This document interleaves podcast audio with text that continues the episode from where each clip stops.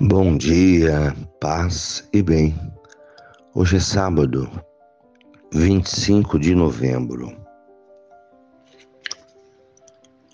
O Senhor esteja convosco, Ele está no meio de nós. Evangelho de Jesus Cristo, segundo Lucas, capítulo 20, versículos 27 a 40. Aproximaram-se de Jesus alguns saduceus, que negam a ressurreição, e lhe perguntaram: Mestre, Moisés deixou-nos escrito: se alguém tiver um irmão casado e este morrer sem filhos, deve casar-se com a viúva, a fim de garantir descendência para o seu irmão. Havia sete irmãos, o primeiro casou e morreu sem deixar filhos.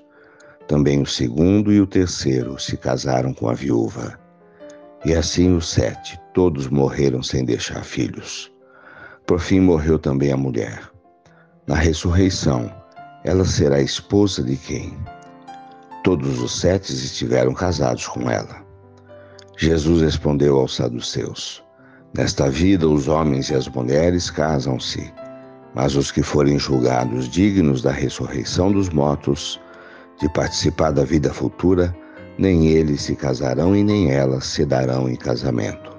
E já não poderão morrer, pois são iguais aos anjos. Serão filhos de Deus porque ressuscitaram.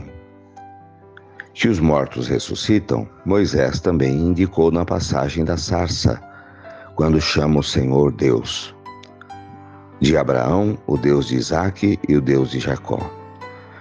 Deus não é Deus dos mortos, mas dos vivos, pois todos vivem para Ele. Alguns doutores da lei disseram a Jesus: Mestre, falaste muito bem. E ninguém mais tinha coragem de perguntar coisa alguma a Jesus. Palavras da salvação. Glória a vós, Senhor.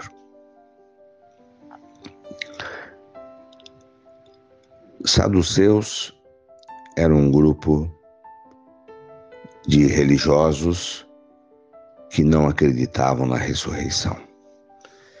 E eles vão questionar Jesus a respeito da vida após a morte, querendo entender como devem acontecer as coisas depois que morremos. Essa é uma dúvida que todos nós temos.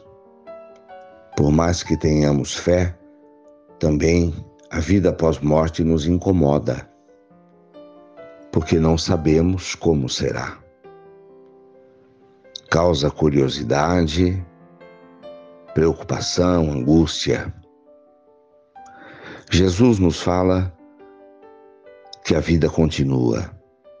Ele prega a ressurreição para os justos. Creio que é preciso confiar e viver apenas o momento presente. Dar o nosso melhor para o hoje para o agora.